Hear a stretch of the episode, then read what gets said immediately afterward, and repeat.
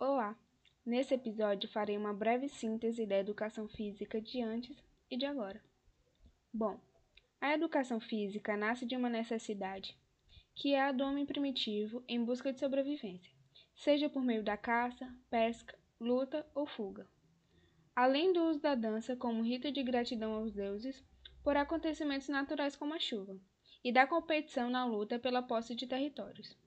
Dessa forma, pode-se afirmar que as civilizações primitivas realizavam atividades físicas de caráter natural, guerreiro, recreativo, ritualístico e utilitário, embora cada povo possuísse suas particularidades.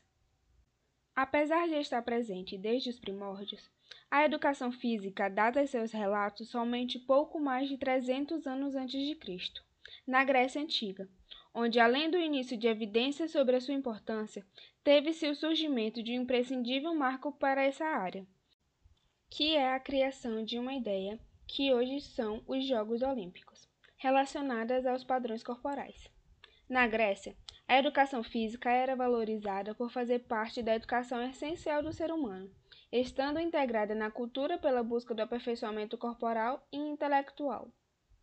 Em seguida, no período romano, a educação física voltou-se principalmente para preparação guerreira e combates físicos como promoção de espetáculos.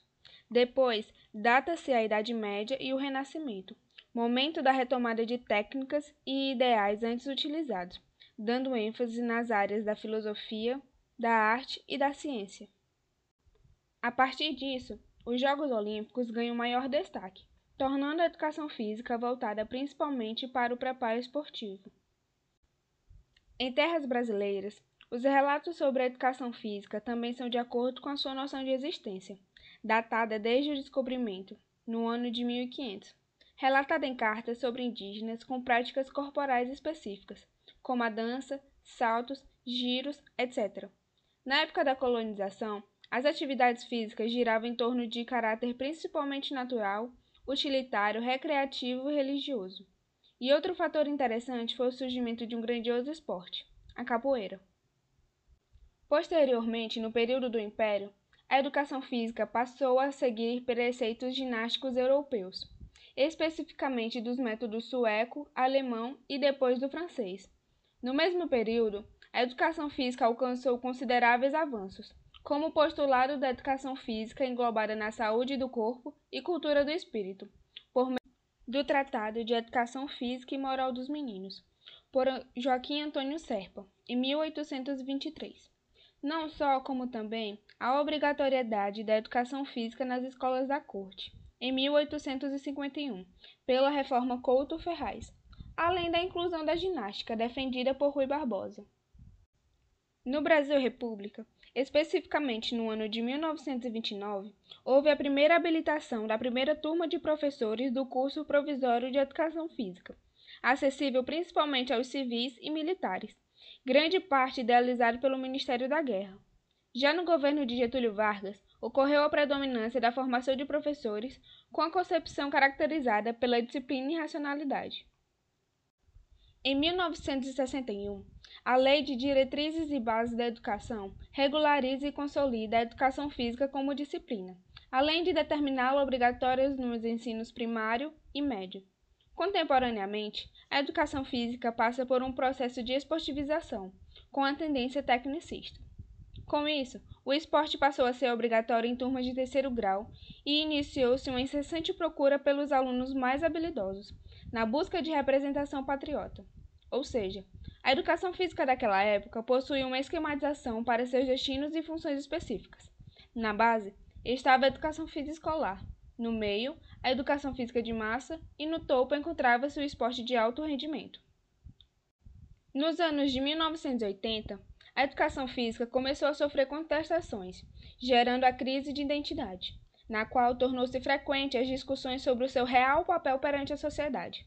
Alguns autores afirmam que essa crise nasce do desejo pela independência da educação física de outras disciplinas. Além disso, houve um levantamento de hipóteses.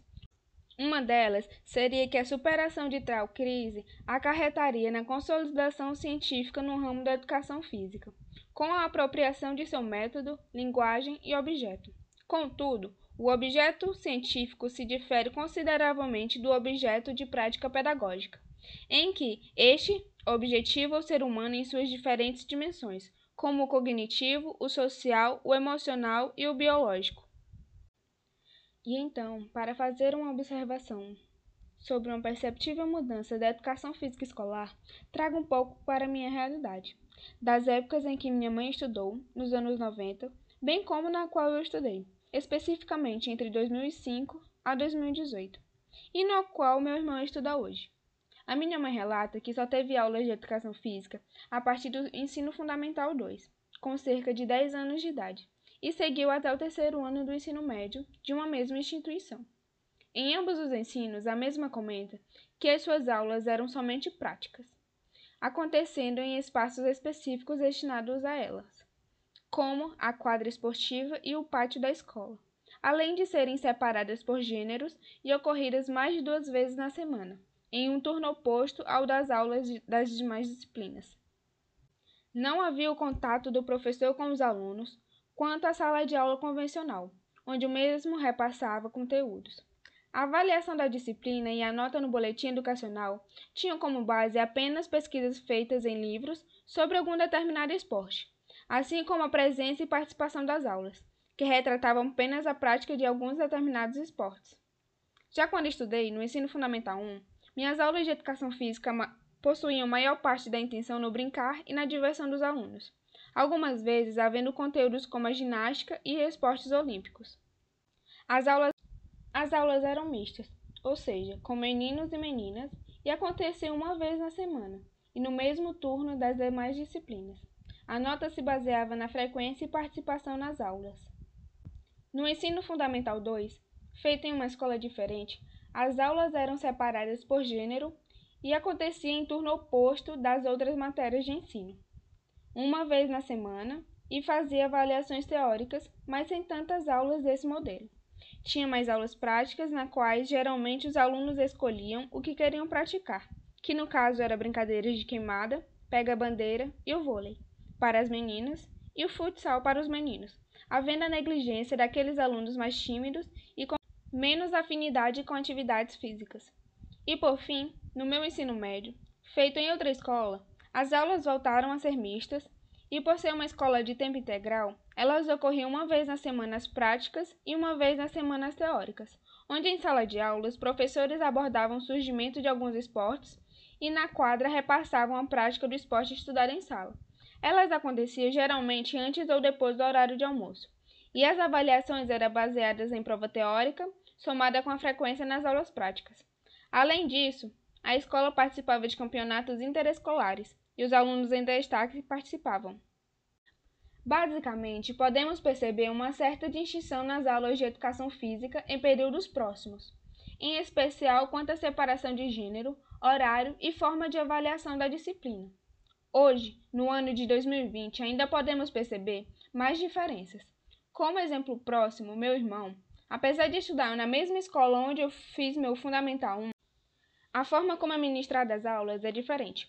Por exemplo, hoje em suas aulas existe a preocupação não só do brincar e divertir dos alunos, mas também de produzir e repassar conhecimento sobre a área, gerando mesmo que mínima, mas considerável importância da educação física na vida deles, de como o exercício e a atividade física são essenciais para a manutenção da vida humana, além de afastar o modelo mecanicista das aulas, existindo a atenção aos aspectos biopsicossociais dos alunos, trabalhando as suas diversas dimensões, não somente física, como antes acontecia. Além disso, existe outro fator de tamanha importância. Como sabemos, neste ano estamos vivendo em meio a uma pandemia, a mesma que impede o contato físico e pessoal e logo afasta as aulas convencionais na escola. Mas, com a tecnologia existente, hoje existe a forma remota de aulas, inclusive para a educação física, onde os professores conseguem repassar conteúdos e promover a prática dos alunos, mesmo à distância. E por fim, esse foi um exemplo das diversas vertentes de mudanças na educação física. Embora sua forma ampla, ela é feita do que cada um fazemos e produzimos nela. Então, busquemos sempre o melhor do que ela possa nos oferecer. Além disso, a sua importância é a mesma, vital, totalmente essencial ao ser humano, Por isso, pratique exercícios diariamente, sempre buscando a orientação de um profissional capacitado. É isso e até a próxima!